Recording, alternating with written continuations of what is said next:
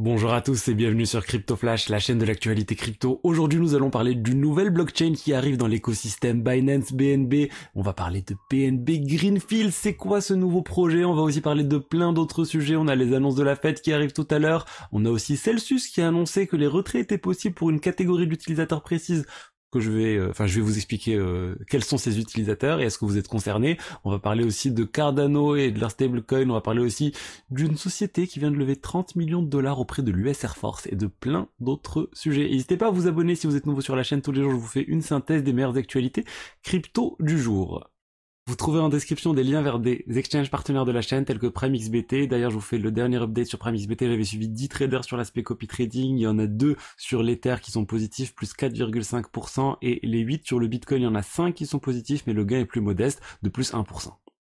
Alors au niveau du cours des crypto-monnaies, on est en légère baisse aujourd'hui. Bitcoin à 23 000 dollars, un Ether à 1580 dollars, moins 0,4%. Dans sa globalité, le marché, et comme j'ai dit, une petite baisse, on est en dessous de 1% de baisse. Mais bon, les, surtout ce qui risque de faire bouger le marché, c'est les annonces de tout à l'heure les annonces de la Fed, ça arrive à 19h heure GMT, donc on va parler, on parle de 20h heure française.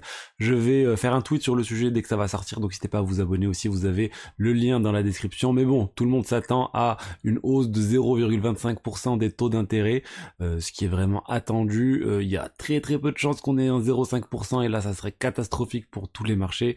Mais bon, je pense qu'on va rester sur les 0,25. N'hésitez pas à vous abonner à ma newsletter, le top 5 des meilleures actualités crypto de la semaine. Euh, je l'ai envoyé hier. Vous pouvez bien sûr toujours accéder à l'historique. Il y a plein de choses. C'est très intéressant et vous avez le lien dans la description.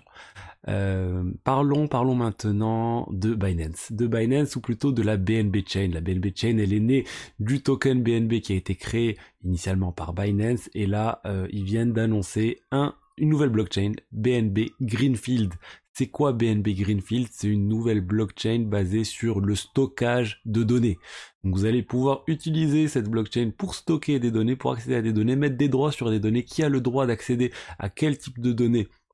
Ou non, et ça sera une blockchain, on pourra stocker des données, mais il y aura aussi toute une notion d'application décentralisée qui va exister dans cet écosystème. Donc il y a vraiment une blockchain avec des smart contracts, pour faire simple.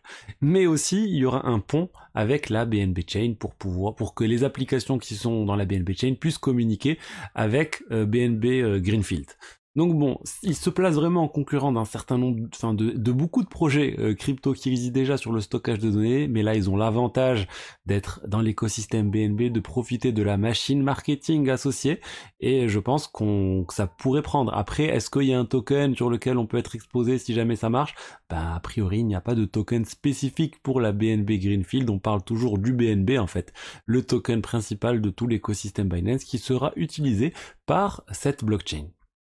Euh, ce qu'on peut dire de plus, on va voir un peu le détail. Ils ont publié le white paper, donc pour ceux qui sont intéressés, vous pouvez lire en détail euh, le white paper. Et il donne une liste aussi d'exemples de services qui pourraient être créés grâce à BNB euh, Greenfield. On parle de euh, d'hébergement de sites web, on parle aussi d'espaces de stockage personnel, donc par exemple à la place de Dropbox, on parle de espaces de stockage pour les blockchains. Donc certaines blockchains, ça coûte cher en fait de stocker de l'argent dans la blockchain, donc là ça pourrait être vraiment délégué à la BNB Chain. On parle aussi de réseau social, on parle de plein de choses qui pourraient être créées. Ça sera vraiment aux développeurs maintenant de voir qu'est-ce qui peut être créé avec tout ça et surtout l'intérêt. Est-ce que les utilisateurs sont intéressés par ce type de service ou pas? Est-ce que c'est plus, est-ce que c'est moins cher, est-ce que c'est plus économique que de stocker sur un service centralisé, sur Amazon ou autre? Parce qu'en fait, tout, la plupart de ces euh, des personnes qui vont réaliser le stockage vont le faire off-chain, donc au final, ils vont stocker ces données sur d'autres services, donc sur Amazon, sur d'autres choses. Et maintenant, on va voir avec l'économie comment ça va marcher d'un point de vue, euh, d'un point de vue incitation financière. Ça sera très très intéressant de voir comment ça va se passer. Donc voilà, j'ai hâte de voir. Après, euh, voilà, en fait, c'est le c'est le marché qui va décider si c'est un succès ou non. Je voulais maintenant vous parler d'une société crypto dont j'ai jamais entendu parler. On va parler de Simba Chain et pourquoi j'en parle? Parce que là, l'US Air Force vient d'investir 30 millions de dollars, ils leur ont donné 30 millions de dollars pour continuer de développer des choses, pour améliorer euh, ce qu'ils sont en train de développer depuis un certain temps et pour identifier et augmenter des technologies qui pourraient vraiment assurer euh, la dominance de l'US Air Force. Ils avaient déjà commencé à travailler sur une notion de blockchain euh, pour l'aspect logistique, On n'a pas trop de détails sur ce qu'ils font. Je pense que ça reste un peu secret tant que c'est pas euh, officiel. Et après, peut-être qu'on le saura jamais si c'est juste euh, la gestion interne euh, de, de, la logistique de l'US Air Force. Mais c'est tout de même intéressant de voir qu'il y a toujours un intérêt pour la blockchain, même en plein bear market, par l'US Air Force. Parlons maintenant de Celsius. Donc Celsius, la société qu'on ne présente plus malheureusement après euh, tous ces déboires. Et en fait, ils viennent d'annoncer que euh, les retraits sont possibles pour une catégorie d'utilisateurs spécifiques. On parle des personnes qui avaient des custody accounts.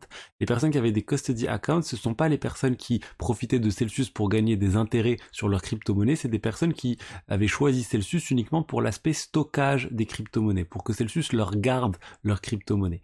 Euh, donc c'est c'est pas du tout la majorité des personnes, c'est pas la majorité des fonds et vous n'avez pas choisi spécifiquement cette offre, euh, bah, vous n'êtes pas concerné et je pense qu'il y a peu de chances que les personnes aient choisi cette offre parce qu'en fait, euh, il y a la plupart des personnes qui utilisaient Celsius utilisaient pour leur partie earn, pour leur partie taux euh, d'intérêt assez intéressant. Donc bon, voilà, vous, allez recevoir un mail si vous êtes concerné. Il y a toutes les informations sur le compte Twitter de Celsius. Je voilà donc je, vais le retweeter, vous pouvez voir en détail les choses. Et bon, peut-être que vous êtes concerné après, on sait jamais. Euh, parlons maintenant de ce rapport de Chain Analysis qui est sorti sur les piratages sur l'année 2022 et euh, ben, l'année 2022, ça a été la pire année pour le hacking dans la crypto-monnaie avec 3,8 milliards de dollars qui ont été volés, principalement à des protocoles de finances décentralisés, et tout ça lié aux hackers nord-coréens. Chain Analysis, ils disent clairement les choses. Hein.